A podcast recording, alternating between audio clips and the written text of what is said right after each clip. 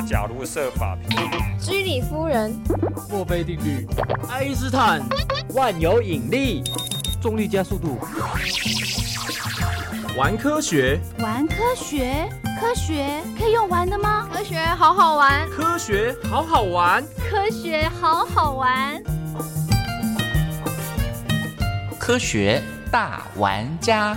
本节目由科技部与世新电台教育电台共同制播。科学大玩家，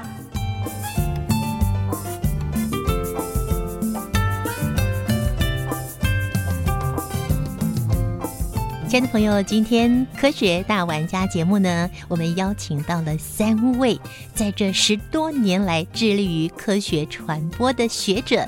我们谢谢前台大副校长以及前任中华科学传播协会理事长陈泰然教授，还有世新大学副教授，目前担任中华科学传播协会的理事关上仁老师，以及世新大学副校长，现任中华科学传播协会的理事长陈清和副校长。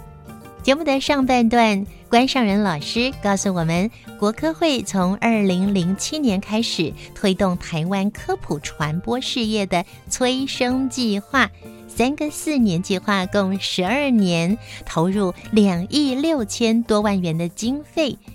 这时候，他们开始设置科学传播系列课程。邀请国外的专家学者来台湾教授如何掌握科学节目的精髓。第一个四年呢，就奠定了做节目以及学理研究，还有培育未来的科学传播人才这三个重要的方向。而第二个四年计划就开始有丰硕的成果了。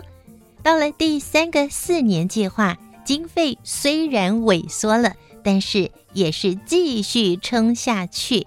那想请教关老师，目前你们正在努力什么？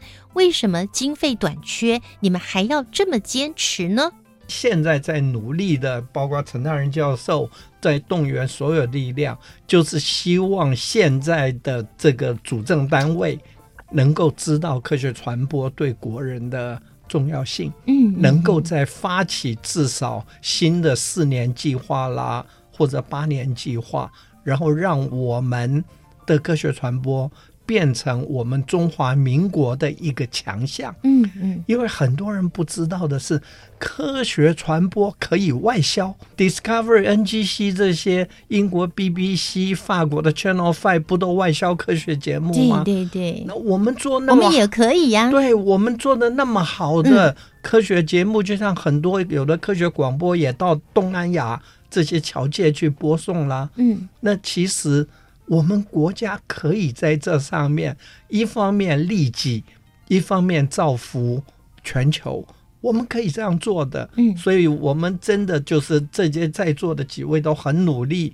那么，希望科学传播再创一个闪亮的四年。其实我觉得不是再创闪亮的四年呢，是一直不断的走下去耶。没有错，没有错，没有错，把根整个扎下去，嗯，开花结果。接下来我们要请陈清和副校长啊，来跟我们分享一下。其实为了推广科普教育，在二零一五年的九月，就是由陈泰然老师率领了横跨科学界跟传播界的专家学者们，筹备了中华科学传播协会。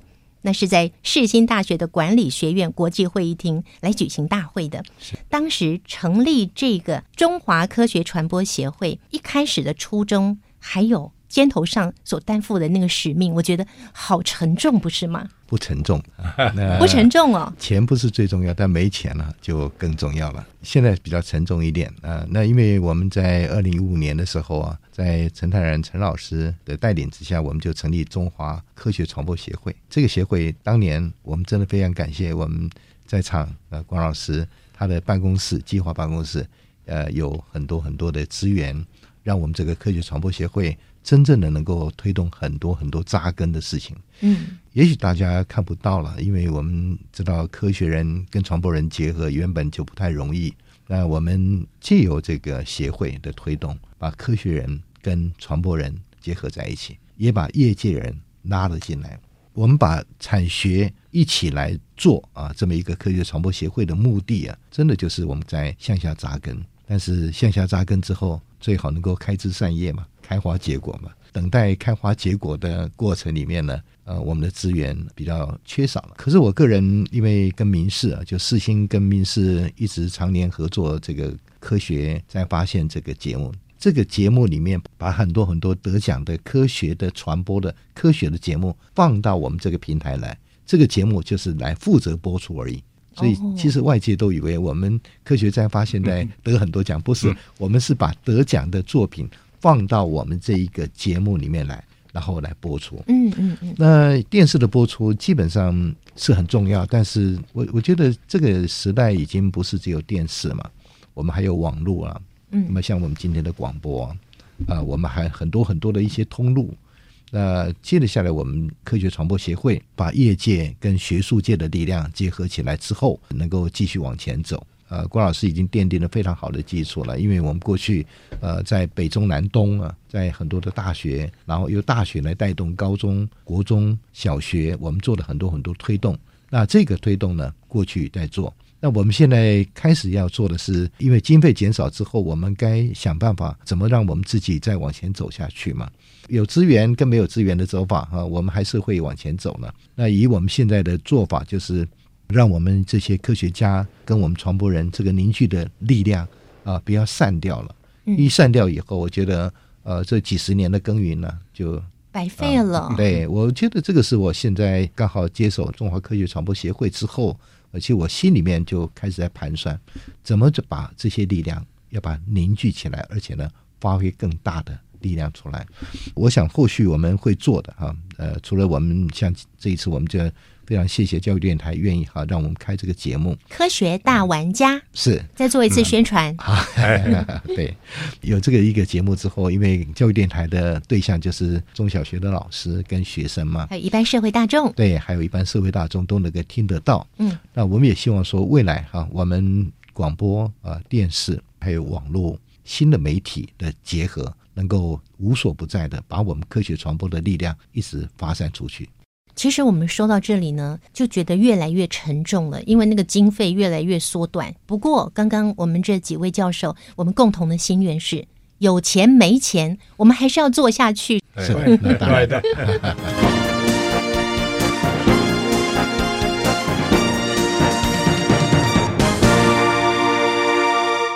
说科学人跟传播人结合在一起，这中间我们来听听陈泰然老师，您来说说跟这一群完全不懂科学的人在一起，要谈科学教育，您会觉得很有趣吗？还是觉得有困难呢？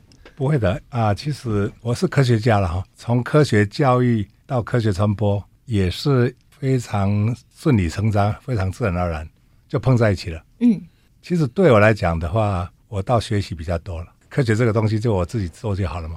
但是呢，这个传播的部分以前是没有学理啊，那跟他们接触以后，现在也有学理了，也知道怎么回事了。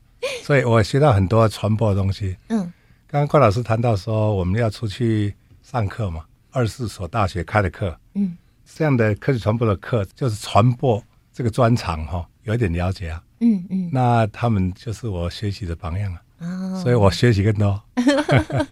是，所以学科学的是理科的头脑，但学传播的是文科的头脑。文科跟理科碰在一起，要互相来成就，让我们国人可以对科学更贴近。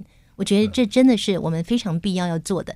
已经做了十二年了，三个第四年，对，我们以后还会有很多个第四年，会不断的走下去。是，刚刚是陈泰然老师来跟我们分享，如果说您以一个科学家的身份，那加入的传播的方式来教育一般民众关于科学这方面的知识，您看到的或者您参与的这些科普教育的节目，你觉得有什么还要再更精进的吗？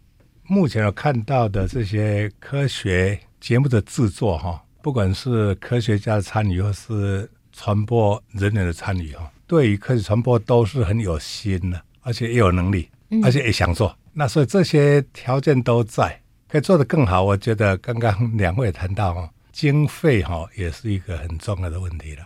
科学这个东西哦，网络这么发达，现在任何一个人，哈。他所能够接触到的讯息这么多，对，科学要做到让他们能够产生兴趣，也喜欢是会喜欢看、想看，也需要有比较多的经费的这注入。那这一方面啊、产官学研的密切合作是必要的。产业界现在已经被激起来了嘛？刚刚谈到十二年的一个计划，嗯产业界也有很多参与一起进来投入，而且很有心得。我觉得学界没有问题，研究这边也没有问题，嗯重要是官吧。把它想成更高，应该是国家了。嗯，对国家来讲的话，这个层级就需要有很高的保障哦。立法是很重要的，当然，看看大陆就好了哈、大陆立法力很厉害哦，它有法律保障哦，对哎，对，非常厉害哦。日本如此，美国啊啊，欧洲国家都是如此。那个法律的保障是国家对于科学传播或是科普教育一个责任呐、有了法律保障以后，你政府的政策制定推动才能够持续了。我觉得民间力量是非常大的。陈如校长提到中华科学传播协会这件事情，就是民间的力量，都是希望能够把科学传播做好。真正要做得更好的话，我觉得角色是要由我们大家一起哈、能够有更多方面能够让国家，国家应该包含立法了哈、所以要让我们的国家知道说这件事情非同小可，国民的基本素养要起来，科学素养是很重要的一环。过去有常常是听到科学救国啊、科学建国，那都是以前的口号，但实际上国民的基本素养里面的科学素养是很重要的，因为它跟生活是这么密切的关系关联在一起。是我要能够再做一个建议的话，就是在上位者国家整体，不管是政府部分或是我们立法的部分，对科学传播、科普教育大力的推动，不能够逃避的。是，国家要带头做，对等于说国民的素养首先要培养科学素养。是嗯，好，刚刚呢是陈泰然老师谈到您对于目前我们已经大力推动的，我们还能够再精进什么的，就是我们都很努力了，但国家一定要赶快再带着我们往前冲。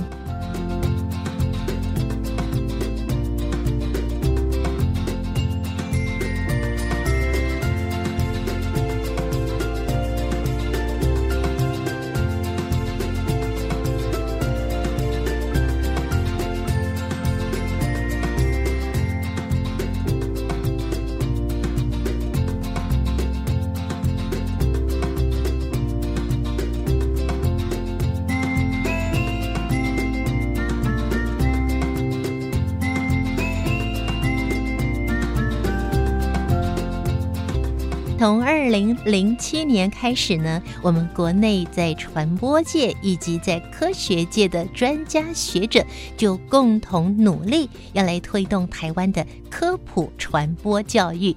刚才关上仁老师为我们介绍过，在第一个四年呢，就奠定了培育未来科学传播人才的方向，而且他们前进了二十四所大学，找到了科学背景的这些学生们来进行科学传播课程，希望能够培育科学传播主要推手。那这个部分目前展现出怎么样的成果呢？八年到九年哈，开设总共在大学部是开设六门课程，六门课程总共是十二学分到十八学分之间。嗯，八年下来哈，大概三千五百个人次。哇，那个这个是包括，就说他们修完了四个到六个学分的这个三千五百多人次。嗯嗯如果算单课，那就上万的人次。嗯，单一就是选了一堂课，嗯嗯这样就有上万的人次。哇，而且值得一提的是，我们跟四所医学院还开公卫人员的公卫传播。公共卫生公共卫生，因为公共卫生哈牵涉到大家的生命财产安全。好像 COVID nineteen 这次的答对了，大流行，答对了。嗯那从过去的流感啦，各种的流行疾病，公卫人员是站在第一线的，他们要学会如何用媒体跟大家去宣导。所以，我们跟五所到六所医学学院，嗯然后一起合开课程，然后培养工卫人员，而且他们是上学期、下学期修六学分，嗯嗯工卫专题和科学传播。嗯嗯这个是我们觉得相当难得，也相当有趣的。那而且这个我们所有的去的老师们都是当代的记者嗯或主持人，而且专门跑卫生路线、医疗路线的记者。嗯哼那么来跟这些工位专家一起来谈，怎么样把一个正确的观念或者流感防治的正确观念，COVID-19 到底是怎么样的疾病，要怎么样预防啊，都能够侃侃而谈。然后学生这些学工位的学生，在还要开最后期末要开一个实习记者会，真的请到譬如说国卫院呐、这些大人物来跟他们讲国卫院要怎么样推动防治的某一个疾病。然后他们要模仿记者去采访，最后要写一篇专题报道。学工位的学生，嗯而且都是硕士，都是硕士班的学生，嗯然后写专题报道。哇！我现在开始有危机意识了，这些青年才俊 马上就要来抢我的工作了。对我们真的是做的非常扎根的工作，嗯。因为因为我们台湾学术界哈，那么这个要要不是因缘际会，我还没有机会能够这个跟陈泰仁教授这个相互学习。嗯那这个因为我们的学术分得很远，那现在必须要走科技整合、科学整合，然后才能够推动科学传播，嗯，对不对？那这个跨界，对，一定要跨界。嗯那么这个我们常常讲说，科学为本，传播为用。所以呢，这个我跟清河老师常讲，我们传播人就是趴在地上，然后让科学家踩着我们 走过去，去跟全民去宣扬嗯这个科学，因为我们相信哈。科学传播提升全民的科学知识、科学观念、科学思维，接着全民的科学素养才能够提升。提升起来。对，这个欧盟在二十年前就做了全面性的调查研究，发现连欧盟的国家都要大力推动科学传播，嗯所以他们的欧盟的科学委员会里面就有科学传播的专门负责的单位。那我跟各位举一个例子，嗯我当时呢在正大开了一个科教班，大家制作了一些简单的科学节目。结果年轻小朋友呢要做一个核融合、核子融合，这么难呐、对他们核，他们那时候很不幸抽到那个嗯题目，那一组学生都都想哭了。每个老师看的都说我我 我不会，我不会。结果我说好吧，我来。我说我们做节目有一个习惯，就是先 inventory，先盘点你手上有些什么本钱。嗯结果很妙的是呢，那我还记得到今天还记得那十一个，连我的辅导员派去的广电所的研究生，十一个人里面，居然有九个是热舞社的。热舞社跟这个核融合有什么关系呢？那我就说，好，我我们现在有了一个本钱，就是热舞社。结果你知道吗？我们聊聊聊，他们就说：“老师，我们可不可以跳核融舞？” 你你大概不会想到吧？太有创意了。对他们跳核融，他们说那个他们里面因为也有学物理的，也有学这，他就说就是核碰撞嘛，就是碰撞分裂然后融合。他说我们用跳舞来表现可不可以？很赞呐、你知道制作费才多少钱吗？可能不需要多少吧。因为他们自己是热舞社，所以到处自己带朋友来，嗯然后我们只提供一人一罐水一个便当，嗯然后他们就稀里哗啦就很努力跳起来。那当然，这个我也不会跳，也只能在旁边拍手嘛。那结果这个节目录完以后啊，有一天欧盟的科学委员会的这个传播专家刚好来台湾，当时国科会就通知我说：“你跟他见见面吧。嗯他说：“我们也不知道他要干什么。”嗯就跟他聊一聊，他说：“哦，他在欧洲要开始推动科学传播了。”那时候我们台湾也还没有，哦我我也还不知道。结果呢，这个他就说：“他说我就说那我给你看看我找科学学生做的一个节目。他一看以后，他说好惊艳呐、他居然说你能不能到欧洲欧盟嗯第一届科学记者研讨会来发表这个作品？我我就大胆的就去了，结果在那边呢也碰到大陆那中国科协的主席，那也在那边跟他交换了一些意见。嗯那然后呢，那部片子就在欧盟的科学记者跟科学家的第一次研讨会上播了这个影片。好光荣啊！更让我压抑的是，四年后，这位先生是欧盟科学传播的首席召集人，等于是一个委员会的一个召集人。嗯哼，他给我送了一支影片过来，他说这是欧盟花了几十万欧元拍的影片，还要我一定要看。他们找职业的舞者五六百个人嗯。跳了这支合融舞，哦，啊，然后他学我们的，对，所以他特别要给我看，然后嗯还把这个影片拷贝送到所有的高中、高、嗯高级工业学校，全部让学生来看嗯哼合融。他说。他们在欧盟觉得这是他们科学教育最成功的一次。结果是从我们台湾出发的。答 对了，哇，真的好光荣哦！听众朋友，不要再禁止你的孩子去跳热舞，答对了。标错重点了。其实是要邀请我们全国所有的大朋友，带着家里面的小朋友一起来玩科学，一起来贴近科学，来增进我们的科学素养。科学科学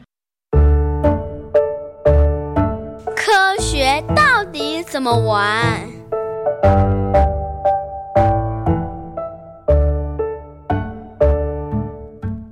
我们这个节目《科学大玩家》，我们希望用非常轻松愉快的方式，让大家能够接近科学。所以呢，三位老师对我们这个节目一定有一些期许，给我们一些勉励的话吧。我个人因为要推动这个节目，所以我们就规划了十三集。那今天真的非常非常高兴，也非常荣幸啊，能够把我们两位在我们台湾推动科学传播真正的推手陈泰然老师跟关尚仁老师。其实我期待这一天已经很久了，因为曾经我们也想过早一点把这个广播节目也能够推动。一直以来都是在做电视、做网络。后来我发现广播其实还有蛮多可爱的地方，因为它透过声音、透过聊天，把一些科学好玩的东西可以跟大家分享。所以我们取名“科学大玩家”，其实是有它的道理的。那我们也希望这个节目，我们社会大众也好，我们的老师们、学生们也好，啊、能够多听听，因为我们不会讲太多的、太艰涩的科学的义理。那我们会尽量让这些科学家在这个节目里面，透过我们宜家呃来访问，把一些科学的原理用生活化的一些语言，能够把它带出来，尽量能够慢慢去推广我们一般所谓的媒体素养。那我们有科学素养，嗯希望能够把它建立起来。是主持人先建立科学素养，但是请放心，因为太艰涩的我也不会，我听不懂。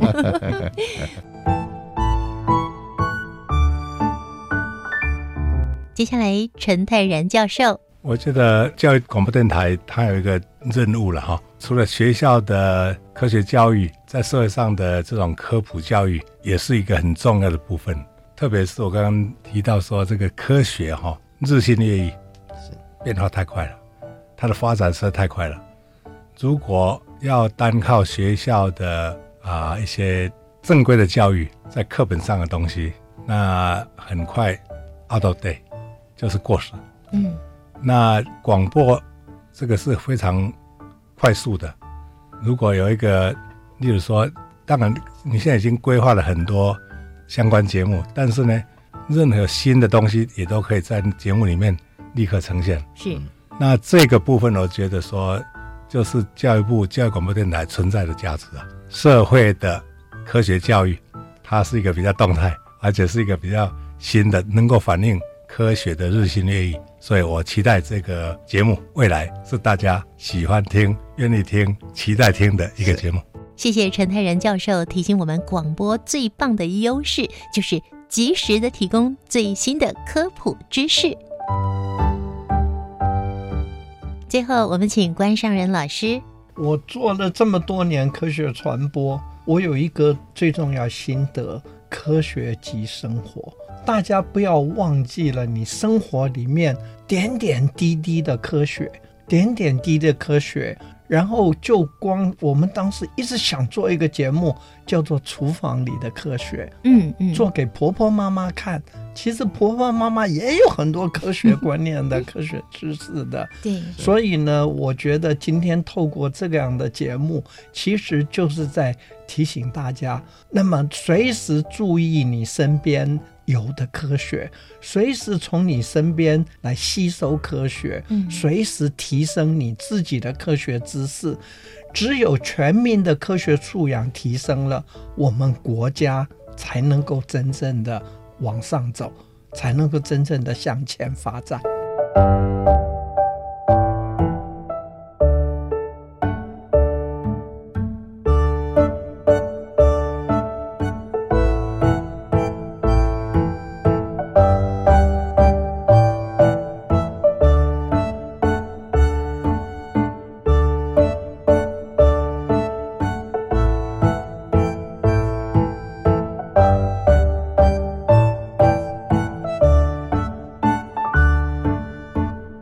非常谢谢三位教授哦，呃，我们说在生活中，举凡食衣住行、吃喝玩乐，统统都是科学。淡江大学化学系的王文竹教授他说：“科传尚未成功，同好仍需努力。”就让我们一起快乐的努力吧。谢谢三位，谢谢谢谢。欢迎朋友们锁定《科学大玩家》节目，我们下次见，拜拜。